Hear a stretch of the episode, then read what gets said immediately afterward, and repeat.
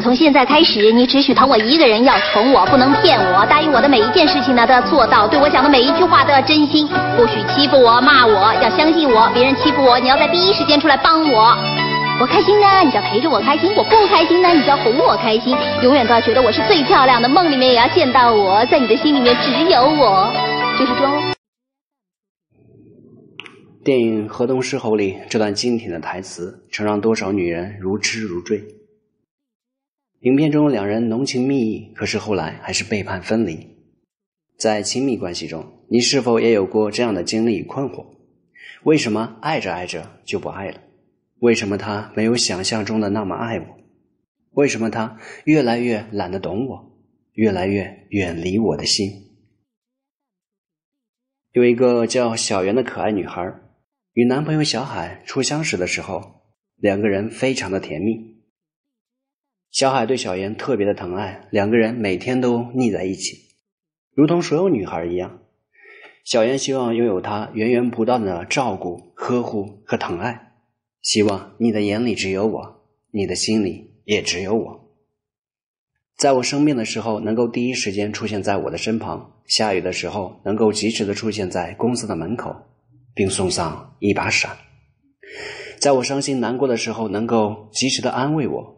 每逢节假日的时候，能够给我一个大大的惊喜。刚开始的时候，小海会尽力的满足小圆的各种要求，可是渐渐的，随着期望加码升级，小海渐渐感到力不从心，疲于应对，开始借故工作忙，常常避开。小圆心想，为了我这点事情也做不到，肯定是他不够爱我。一次次的试探换来的是一次次的失望。质问、抱怨、争吵、分手、和好、纠缠，两个人都身心疲惫，关系也越来越远。小妍在无数个深夜流下了伤心的眼泪，做着一次次关于他离开的噩梦。他怎么也想不通，为什么当初那么相爱，却走到了今天这一步。后来，我让小妍回忆他与小海之间最温暖的十件事，他写道。他会在过马路的时候一直牵着我的手，我一回家就给我一个大大的拥抱，在我无理取闹的时候微笑着调侃着我，我无聊的时候陪我天南地北的聊着，闹矛盾的时候总是先向我道歉。我不小心删除掉他手里重要的文件，他没有责怪我一句话。天气凉了，他会把衣服脱下来给我穿。我的手磕破了，他会特别的心疼。开玩笑戳到他的眼睛，他却笑笑的说：“没事儿。”我故意在朋友面前让他难堪，他却说我是最合适他的人。